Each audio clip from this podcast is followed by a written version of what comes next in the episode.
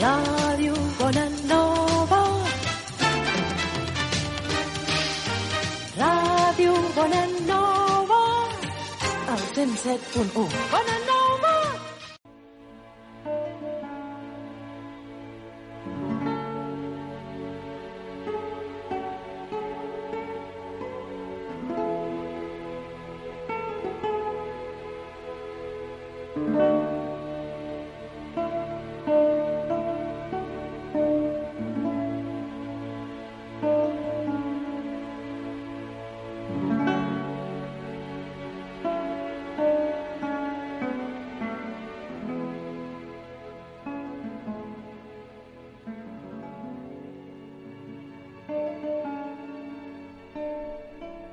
Bienvenidos, queridos oyentes, a un nuevo anochecer sobre el Mediterráneo, como cada semana en Radio Bonanova del dial 107.1 FM de Barcelona, y también a través de internet en radiobonanova.com y también en iVoox.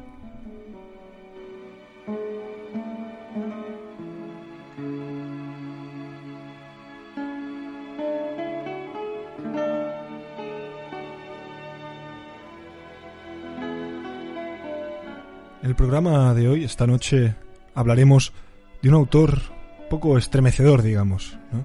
Goethe al menos lo, lo describió así. Pero nada. Bienvenido y buenas noches, Pablo.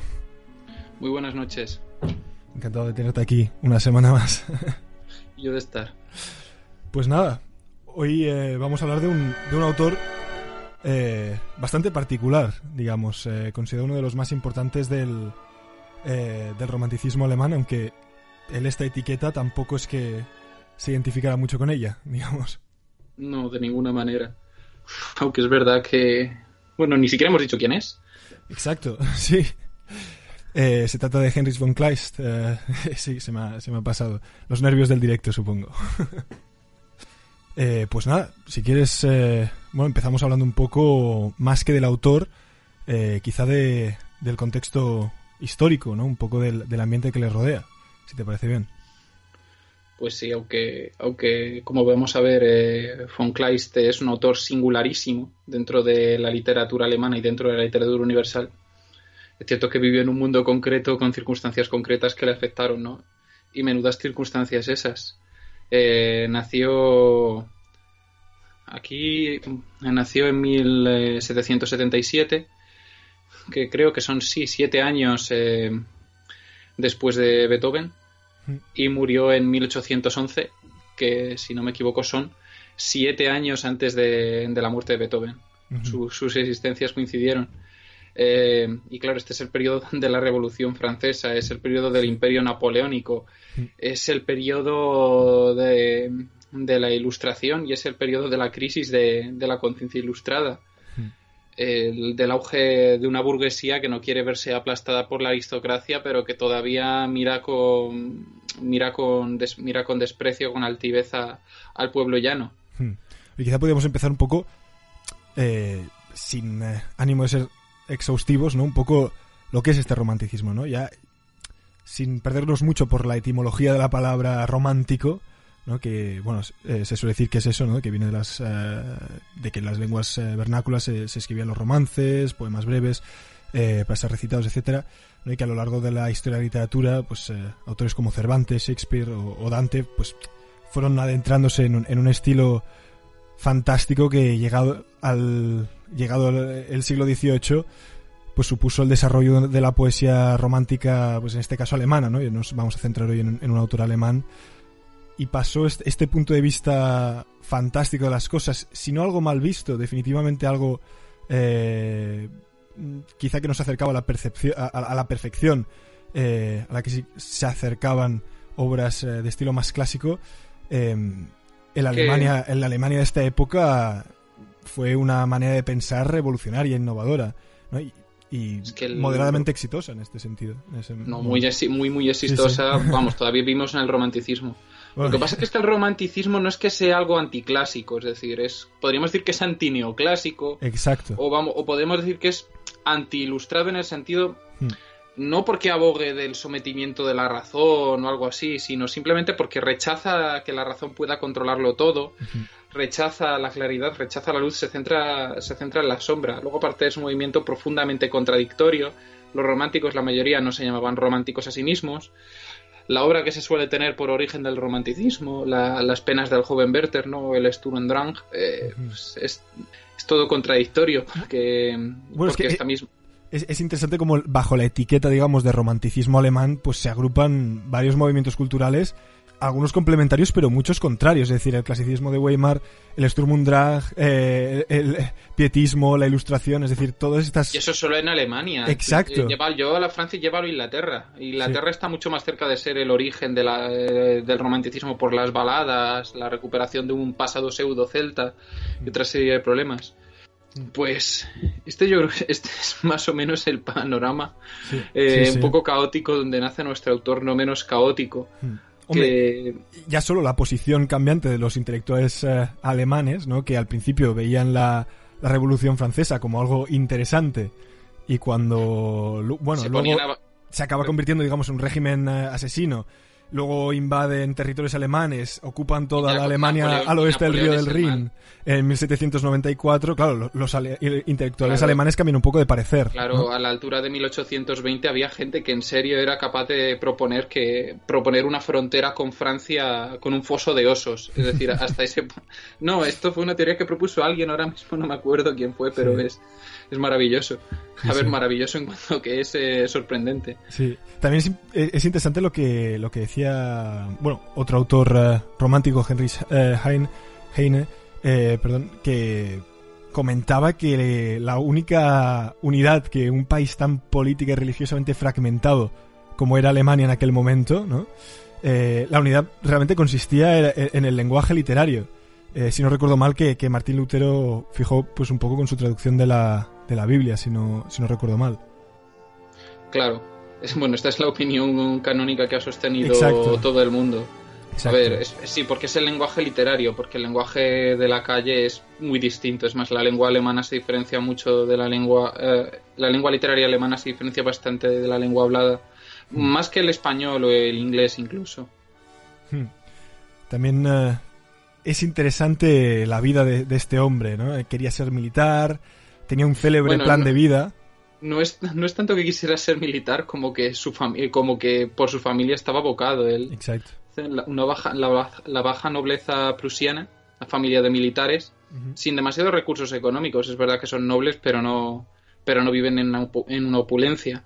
Hmm. Y pues, se educa con un eh, se educa con un pastor eh, protestante y cuando llega a una determinada edad, como esto es un tópico, pero en cierto sentido es real, y sobre todo en esta época, con un sentido germánico del orden tremendo, además muy ilustrado, decide que va a hacer un plan para toda su vida, que es, y además este plan al que se entrega desaforadamente, eh, milimétricamente en qué año se va a casar, en qué año va a tener sus hijos, cómo los va a cuidar, cómo les va a enseñar, eh, le eh, dice que le embarga una felicidad completa. De hecho, él a su prometida en este mismo periodo le manda un montón de cartas y le hace exámenes para, para que aprenda toda su doctrina moral, todos sus presupuestos filosóficos, basados sobre todo en Rousseau, pero también en pero también en los y en otros ideales ilustrados, ¿no? Él se había entregado con verdadera pasión al estudio de, de una cantidad de ciencias dispares, a la ingeniería, de la física de su época, del latín, del griego, por supuesto del francés, que hablaba con absoluta fluidez. Y él quería aprovecharlo todo efectivamente. También, eh, si no recuerdo mal, viajó por Europa, eh, vivió en la indigencia, ah, en una vida bastante bohemia. Pero eso ya es después. Sí, exacto. Eso, no, eso viene de la lectura bastante extrema que él hace de Kant. Es decir, eh, cuando él tiene 21 años, cae en sus manos la crítica a la razón pura de Kant y, al leerla la distinción del fenómeno y el númeno, es decir, la cosa en sí, la cosa que, existe, la verdad con mayúsculas, no se corresponde con la apariencia, con lo que pensamos.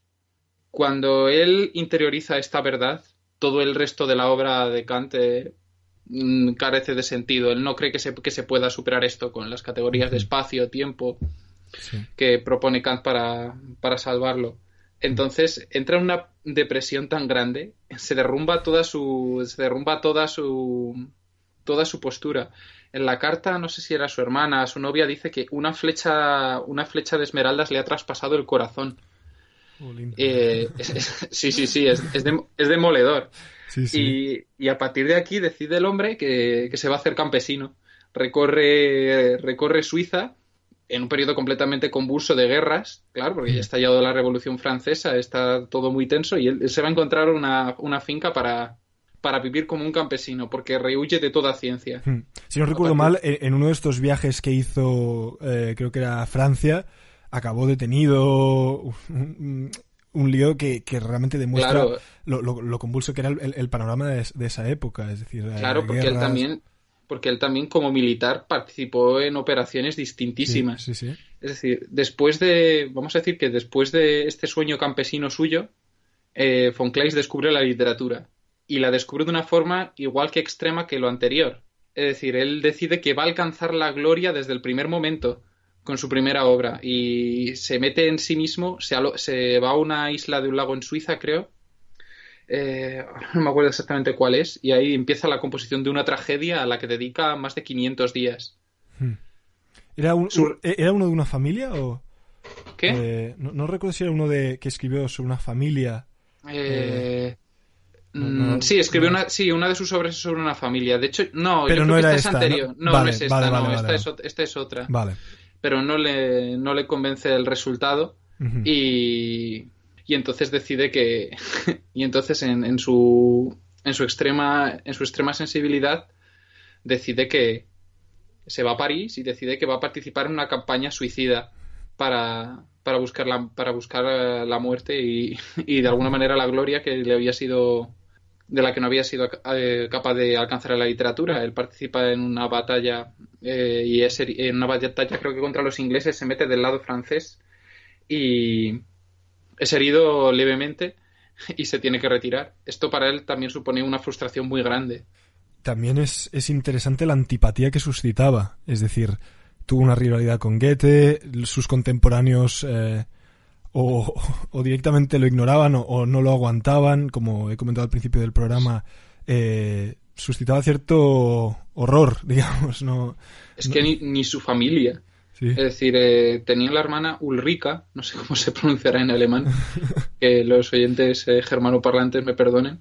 Eh, ella aguantó más a su lado, pero sin embargo, cada vez se fue quedando más solo, cada vez se fue quedando con menos dinero y él sí, muy poca gente en esa época era capaz de ganarse la vida con la literatura. Eh, Voltaire era, es de los primeros escritores que se siente orgulloso de, ganar de lo que escribe.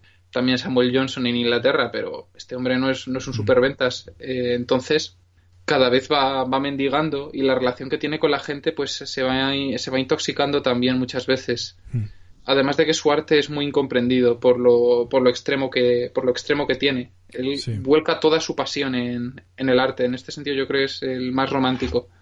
Bueno es que ya en sus relatos se ve no que son situaciones siempre extremas. Es decir eh, coge una historia y estira de la cuerda completamente eh, bueno que esto ya lo comentaremos poco más tarde cuando eh, tratemos eh, los relatos que bueno que tenemos editados en, en, español aquí de la editorial Acantilado. Entonces, pues sí, él vuelve un poco al mundo literario, ¿no? Pero se desplaza de una ciudad a otra, es inconstante, intenta fundar una revista literaria que fracasa. Goethe no le da su aprobación, es más, incluso von Kleist llega a retar a duelo a Goethe. Goethe pues lo rechaza. Sí, porque como, era de, como, era de, esperar. Claro. y entonces eh, cada vez se va, cada vez va quedando más y más solo. Él pone sobre, él se ve sobre todo como, como como poeta y como poeta trágico, que es, bueno, es la máxima expresión de la literatura para hasta el siglo, hasta bien entrado el siglo XIX, ¿no? Que lentamente lo va sustituyendo la novela pero no, no, le alcanza. Y después de escribir El Príncipe de Homburg, su última y mejor tragedia, en general por, por bastantes críticos, eh, tiene una reunión con su familia eh, y dice que es tan amarga que no le hubiese gustado, que es la experiencia más desagradable que ha experimentado en su vida. Todo el mundo le menosprecia. Eh, y entonces pues llegado un punto, llega a un punto en que solo, solo desea la muerte, nada... Bueno, eso, eso le lleva realmente a pedirle a la gente si puede morir con él, digamos, ¿no? Es, es una, una situación muy extraña eh, el, el ir pidiendo si por favor puede esa persona morir con él y que encima le re- bueno, obviamente le rechazó eh, muchísima gente. Em, Todo menos uno, Sí. claro. no es una persona. Claro, los se lo pide a familiares, amigos, a conocidos y a no tan conocidos. Al final, eh, la única persona que accede es una pobre muchacha que está afectada de cáncer, eh, que es, tiene, padece tremendos dolores. que y- conoció a través de un amigo eh, suyo, creo que era Sí, que no- un compositor o escritor, eh, no recuerdo exactamente. Que no era conocida suya, no era amante suya No, tampoco. no, Sin no. embargo, él, él insiste en, en la simbología de la boda con la, de la moda con la muerte, el desponsorio. Dice que, que la tumba le va a resultar más agradable que cualquier tálamo nupcial y, Mm. y bueno, los dos van a un paraje bucólico, bu- completamente bucólico en, a las afueras de Berlín y allí, se- y allí se matan. Después de pasar dos días sí. En, en- en esa naturaleza, en ese retiro, Sí, sí. eh, Toman una copa y, y bueno. Eh, esto dejó completamente eh, descolocado a toda la, intele- a la intelectualidad alemana, porque von Kleist, aunque no fuera eh, un, vamos, un superventas, o aunque no fuera muy valorado, pues sí se conocía su nombre, se sabía que, que, bueno, que existía y que publicaba y que, es, y que era lo que publicaba. Entonces, su suicidio, pues la gente pues lo asoció pues ya a la idea extravagante que tenían de él. Muy Mm. poca gente lo valoró creo que eh, el único comentario, vamos a decir, elogioso fue Heine, que dijo que, que, bueno, que, que le entendía, que era capaz de entender por qué lo había hecho. También es. eh, de hecho, hay un ensayo, si no recuerdo mal, que se llama La muerte de un poeta, que es bastante interesante porque recoge cartas, fragmentos de diarios, testimonios, eh, pues un poco sobre el clima precedente al suicidio, ¿no? A, a la muerte de von Kleist. Eh, si no recuerdo mal, eh, se puede encontrar en la edición de Atalanta eh, del terremoto de Chile, que es uno de los relatos sobre los que hablaremos. Ah, está incluido. Sí, está, está ahí, ahí incluido, sí, sí. Em, Ah. Lo que pasa es que esta edición creo que está completamente descatalogada, pero bueno. Buah, En, ah, como en pasa con Iberlibro- Atalanta. Sí, es- ese es el problema de Atalanta, que aparecen ediciones buenísimas y de golpe desaparecen y ya las tienes que buscar en Iberlibro, en todo colección, o sea, no... no La ramanalla que tenían era prodigiosa, es la Mm. mejor en castellano, la única edición digna, aunque sea una traducción indirecta, por ejemplo, y Mm. ya está, ya no, ya no se puede conseguir. Sí. El que tengo de las sendas de Oku de, de Atalanta no está mal, pero prefiero el que, el que me mandaste tú, que no recuerdo exactamente qué lo tradujo. pero- Eh, sí, ese de Antonio, de, eh, de- sí, de Antonio Cabezas, eh, un Mm. jesuita, eh, que fue a Japón un poco como el personaje de, un poco como el personaje de Silencio sí. y se empapó de la cultura. Pues, eh, ¿qué te parece si eh, llevamos ya 20 minutos de programa, hacemos una, una pequeña pausa musical y al volver seguimos eh, comentando la obra de von Kleist y nos centraremos en, en eh, sus relatos. Pues eh, antes de, de saltar directamente a la, a la pausa, sí que me gustaría comentar que en el, en el movimiento, digamos, del romanticismo, especialmente en la música, pues hay un, poco un, un cambio en la percepción ¿no? de la música, de algo comúnmente considerado como un acompañamiento para eventos sociales o para ceremonias religiosas, eh, se empieza pues a ver eh, por parte de compositores, filósofos, escritores, una, una nueva manera de expresión humana, digamos, inaccesible a, a cualquier otro arte. Y esto coincide pues eh, con el auge de compositores alemanes del final del, de- del siglo XVIII hasta diría que el final del siglo XIX. Pues compositores como Schubert, Mozart, Beethoven, Haydn, Mendelssohn, Brahms y como no Richard Wagner que, compone- bueno, que compuso la primera pausa musical de hoy que es eh, la eh, pieza en tierras lejanas del tercer acto de, de Lohengrin. Así que eh, si hoy funciona el reproductor que antes nos ha estado dando problemas, procederemos a escucharla.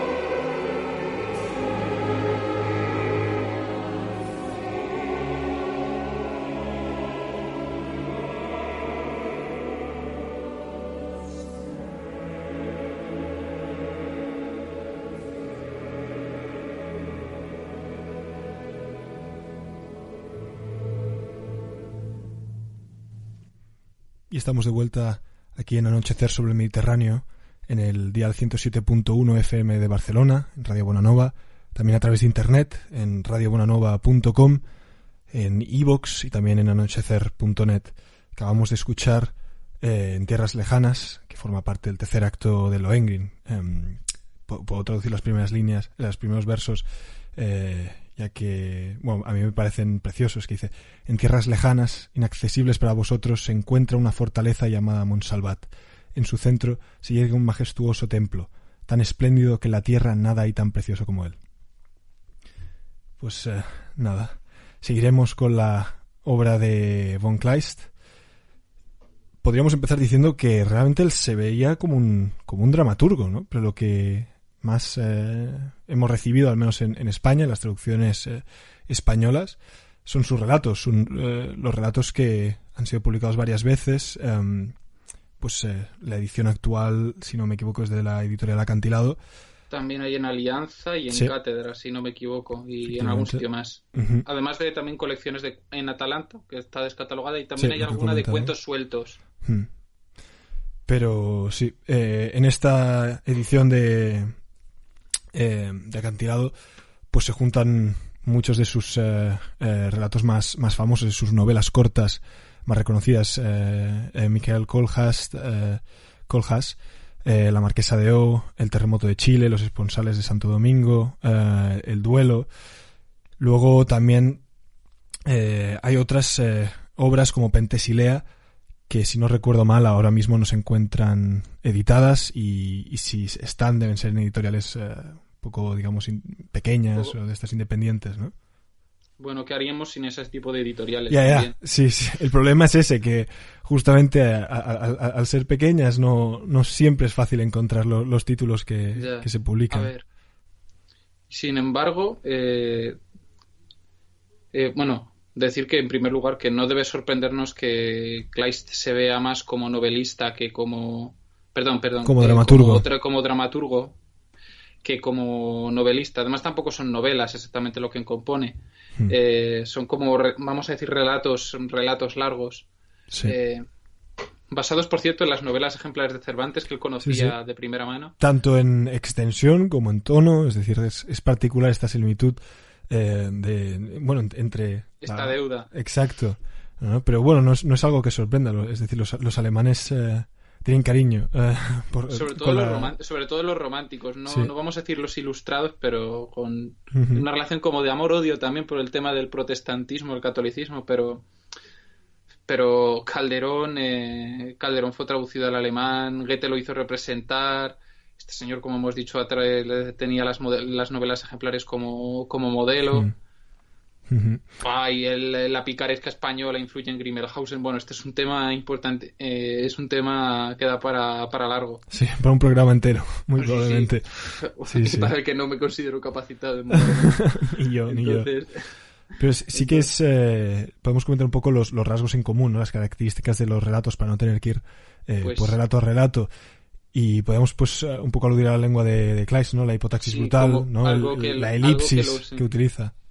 Sí, pues es que hay algo que unifica todos estos relatos y es que, como hemos dicho, Kleist es una persona excesiva y podríamos decir que sus obras teatrales son demasiado cálidas, son muy cálidas, es decir, son la pura pasión que él tiene y por la que se deja arrastrar, solo son obras líricas, profundamente líricas, y podríamos decir al revés que los relatos son puramente gélidos, son Sí, una narración extrema- puramente un objetiva. lenguaje extremadamente frío, ¿eh? Es, eh, es Pero eso sí, este cuidado. Sí, eh, exacto. Me imagino que los o algunos oyentes sabrán que el alemán tiene fama de hacer fra- frases muy largas, pero Mm. Mi- eh, Mikael Koljas, si no me equivoco, yo, yo, no, yo, yo no sé alemán, pero el prólogo de la edición de Nórdica afirma que de las más o menos 80 páginas que tiene el relato, eh, solo encontramos 14 puntos y aparte. Hmm. Sí, sí. Eh, el verbo se pospone de una y, una y otra vez, las palabras se superponen porque el orden es más libre que en castellano. Eh, hasta formar verdaderos juegos. Eh, cuesta mucho almacenar la información, es, es difícil entenderlo de seguido, tienes que volver atrás para entenderlo.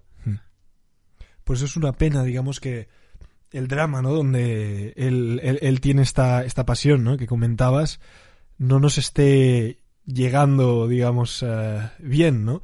Porque tiene muchas obras, es decir, Anfitrión, Pentesilea, El Príncipe, el Príncipe de Hamburgo creo que está editada, pero creo que solo está en catalán, no creo que esté en español.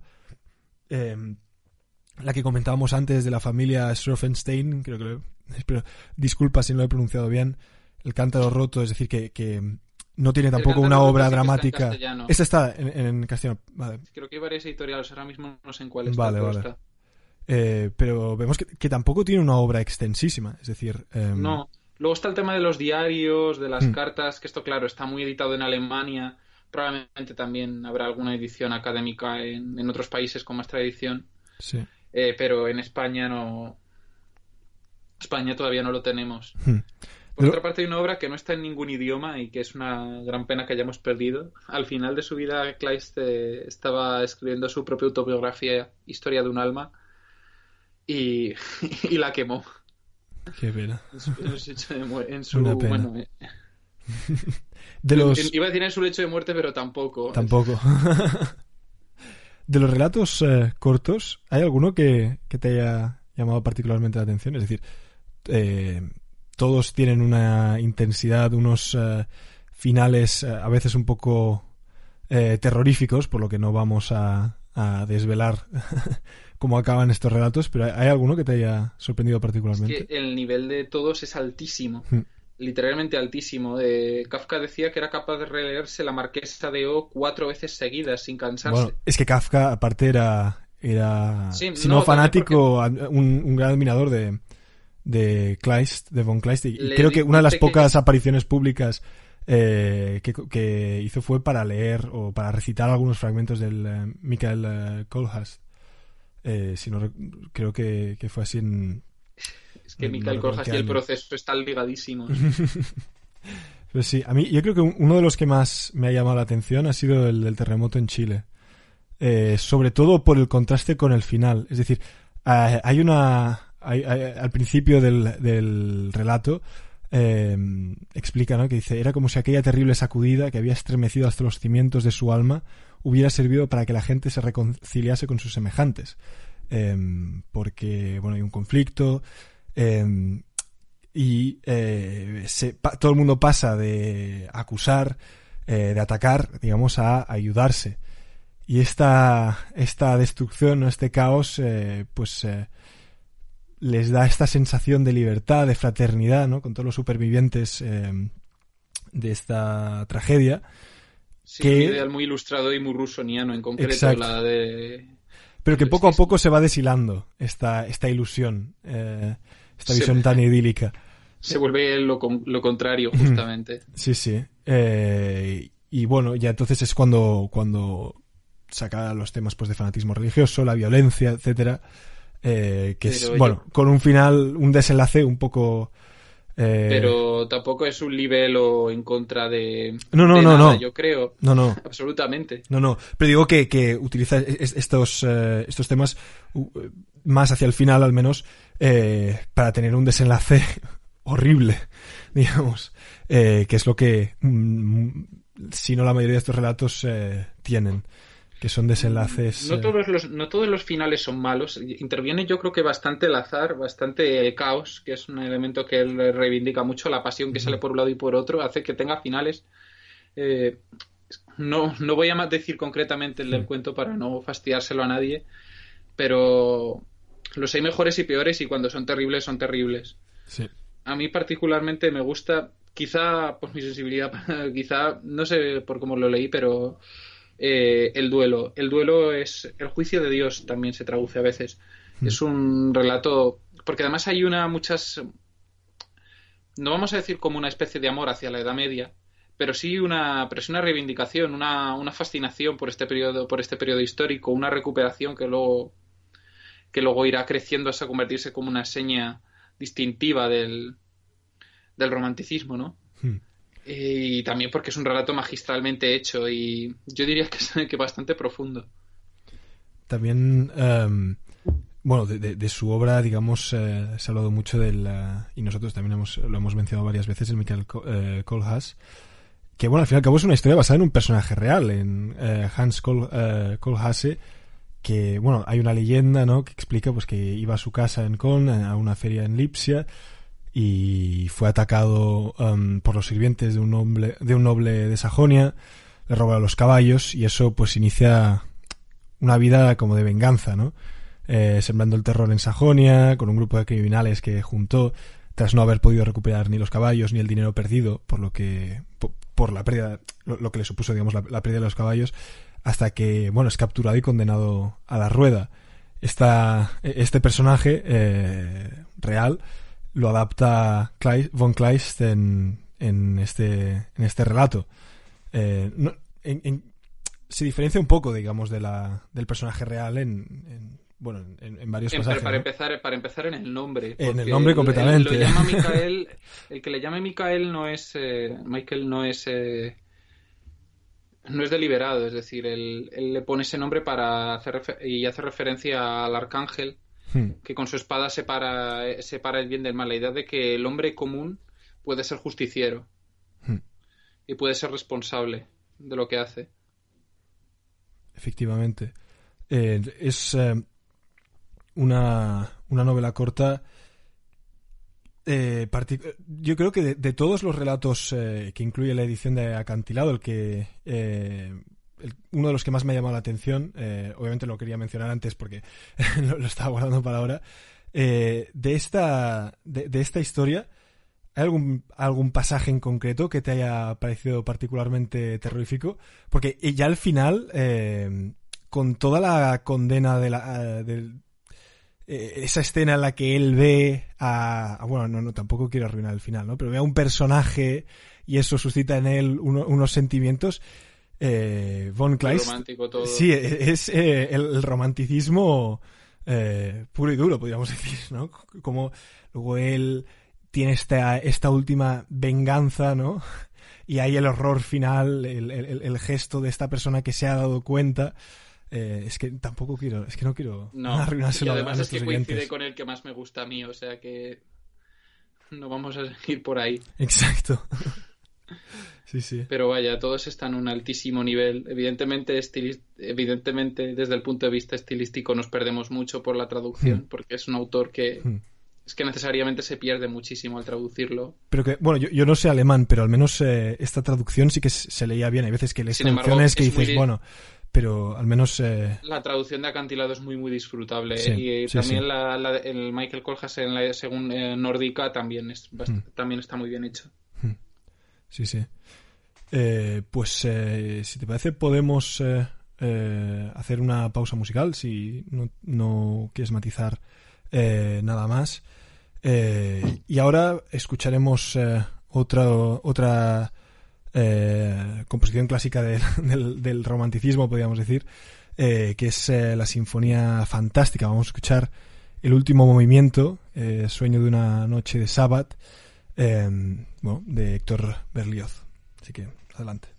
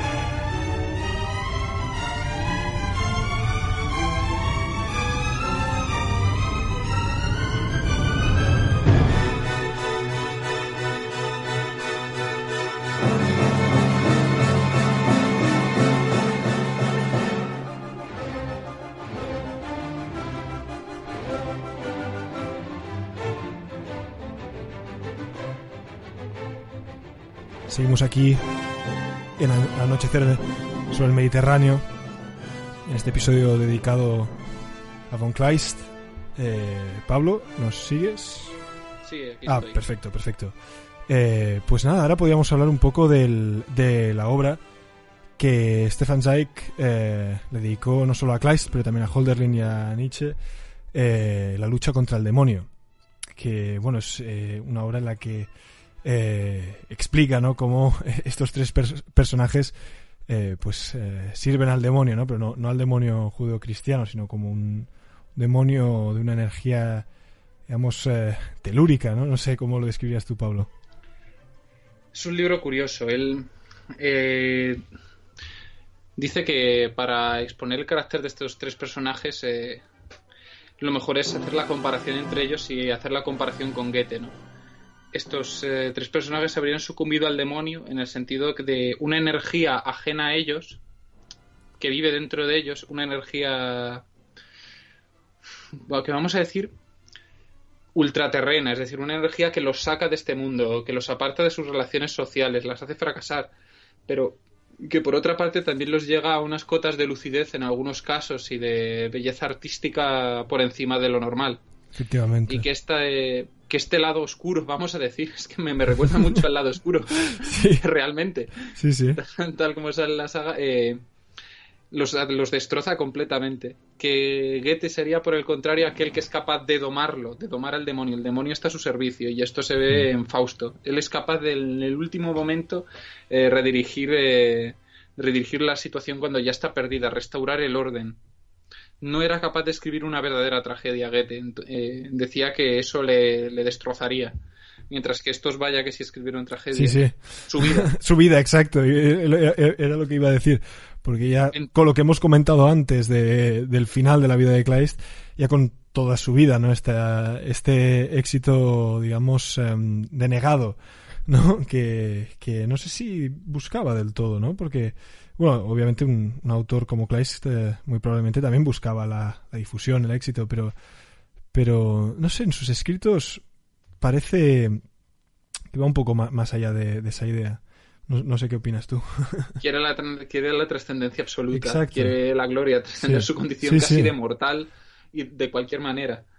Y él escoge la, y él escoge la literatura. Por eso me parece curiosa la, la, la visión de Zweig, eh, de Zweig de esta figura demo- demoníaca, ¿no? Totalmente. Además, él analiza eh, diversas etapas de su vida, ¿no? Su plan vital, la- cómo coincide la idea del suicidio, analiza los dramas, explica por qué considera que El Príncipe de Homburg es su mejor obra. Hmm. Va recorriendo, va recorriéndolo todo hasta llegar al final. Yo creo que bastante acertadamente. Sí. Pues ahora que estamos ya en la, en la recta final del programa, eh, nos habías traído un, un fragmento para esta noche, ¿no? ¿Que ¿Nos querías Sí. leer? Sí, he, sí, he traído justo de este libro de, de Zweig. eh, aprovecho que, que incorpora un fragmento del Príncipe de Homburg que yo creo que es bastante esclarecedor para entender los momentos finales de, de Kleist y a su vez pues tiene, yo creo que tiene una belleza muy grande. Pues cuando, Comie- cuando quieras. Vale. Ahora, oh inmortalidad, ya eres completamente mía. A través de la venda que cubre mis ojos pasa tu brillo como el de mil soles. Siento que me nacen alas y que flota mi espíritu tranquilo en los etéreos espacios. Y del mismo modo que un buque llevado por el sopro del viento ve como paulatinamente van desapareciendo el puerto y la ciudad, así yo veo como toda mi vida se va hundiendo en el crepúsculo. Aún distingo los colores y las formas, y ahora solo la niebla se extiende debajo de mí. Romántico, romántico de verdad. Es que imagina- nos imaginamos el cuadro de. sí, sí, de la imagen. La- En torno al mar de niebla, ¿no? Sí, Enfrente. sí, sí, sí. Uno de mis cuadros favoritos, de hecho. Sí, sí.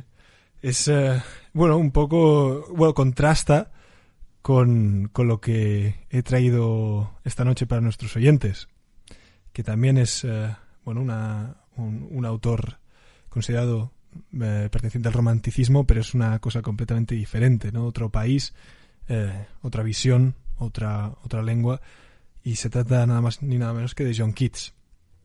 Sobre el, sobre el mismo, el mismo tema, al fin y al cabo, ¿no? También se trata del mar, pero es, es, otra, es otro mar, digamos, es, es, es otra visión del mar. Eh, y nada, pues eh, ya que es un, un poeta inglés, pues la lectura de este poema me gustaría dedicárselo a una amiga, una buena amiga mía que estudia literatura inglesa en Londres. Así que nada, allá voy.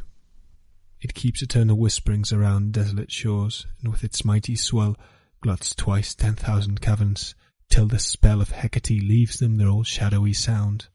Often 'tis in such gentle temper found that scarcely will the very smallest shell be moved for days from where it sometime fell, when last the winds of heaven were unbound. O ye who have your eyeballs vexed and tired, feast them upon the whiteness of the sea. O ye whose ears are dinned with uproar rude, or fed too much with cloying melody, sit ye near some old cavern's mouth and brood until ye stud, as if the sea nymphs quiet. Murmura eternamente alrededor de playas desoladas, saciando con su fuerte oleaje millares de cavernas, hasta que los ensalmos de Hécate les devuelve su son viejo y oscuro. Se le encuentra a menudo de humor tan apacible que apenas moverá las más pequeñas conchas durante muchos días, de ahí donde quedará cuando por vez postrera se desataron vientos.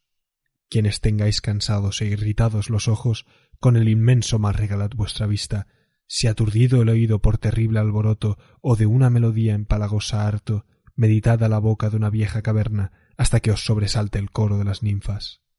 Pues eh, este es Keats, sobre el que supongo que en, un futuro haremos un, programa porque es eh, un poeta extraordinario, uno de mis favoritos del romanticismo inglés que, como ya vemos, comparte algunos elementos ¿no? con, el, con este romanticismo alemán, pero tiene, no sé, una, una Es pasión. que el romanticismo alemán tampoco es homogéneo. Claro, claro, esto es Pero, lo que bueno, comentábamos no, justamente al claro, principio, ¿no? Que es esta, este, eh, eh, esta casi lucha de movimientos interna, internos, ¿no? No, Eh, pero ese es el, ot- es el otro extremo, es eh, la identificación entre la verdad y la belleza, ¿no? La- vamos a decir que acercarse a la verdad con la ingenuidad y con algo de fe. Sí. Sí, sí. Pues eh, la verdad es que es que von Kleist eh, me ha fascinado. No, no lo conocía mucho, hace relativamente poco que lo he descubierto y ha sido un autor mm, maravilloso. Es eh, esa, esa expresividad fuerte, eh, esa, pero co- con, lo que comentábamos antes, ¿no? Esa frialdad en el lenguaje que contrastan de una manera unas escenas eh, desgarradoras a veces. Con una, a mí es una cosa, yo siempre me lo llevo a, a mi terreno todo con lo que me gusta a mí la literatura japonesa. La Sí. literatura japonesa tiende a hacer frases más de cinco sílabas que de 45 líneas. Mm. Sin embargo, me parece que comparte el sentido de la elegancia. Me Mm. parece un escritor muy, muy elegante, von Kleist. Exacto. La verdad es que sí, sí, sí. Es, es... Y, y justamente lo, lo que eh, te lleva, ¿no? Es est- esa- estas imágenes que, bueno, acabamos, eh, por ejemplo, de ver con, con la lectura que has hecho de tu fragmento, ¿no? Esta, eh, eh, este mar eh, diferente eh, al que nosotros, por ejemplo, eh, vemos a menudo, ¿no? O leemos en nuestra literatura. Porque la literatura española, pues, trata al mar Mediterráneo de una manera mucho más... No es eh, el Mar del Norte. Exacto. sino- Eh, no, di- Decía Thomas Mann cuando esté cerca de morirse, que estaba en un pueblo costero, que, que amar el mar es amar la muerte. Claro. Hombre, y aquí es justamente lo contrario, ¿no? Eh, Bueno, Jorge Manrique, las vidas ya, son los ríos que en van al eso sí, morir. En eso sí, pero eh, no sé, al Pero menos, es- al menos la, la percepción que he tenido de, de muchos autores españoles que han hablado sobre el, sobre el Mediterráneo no es eh, un, un final, es, es más como un, un principio. Muchos Más- casos, Sí, la vida. exacto. La vida, el sentido helénico de las cosas. ¿sabes? Eh, es, es, es justamente eso, ¿no? Y, y también sorprende en Kleist, en, en- en todo este ambiente pues neoclásico, etcétera, de, bueno, un retorno eh, posteriormente visto con mucha intensidad, ¿no? De, a la tradición eh, grecolatina, etcétera, un poco esta, esta distancia que toma. Eh, porque, bueno, al, al fin y al cabo, si, si vemos la literatura inglesa, hay numerosos ejemplos pues de, de autores que son más romanos y más griegos que los propios griegos entonces eh, Y es curioso que, un que una persona que vive en Irlanda escriba de esa manera, hable de los mirtos, exacto. del sol, de- con los tópicos, de las playas de arena. Por eso mismo. Pero nada, vemos, bueno, ya hemos llegado a las 11, a la hora de despedirnos eh, una semana más, eh, aquí en Anochecer sobre el Mediterráneo de Radio Bonanova, del día 107.1 FM de Barcelona. Y nada, eh, nos veremos la semana que viene. y muchísimas gracias por habernos seguido, haber pasado este, esta noche con nosotros. Hasta la próxima. Buenas noches.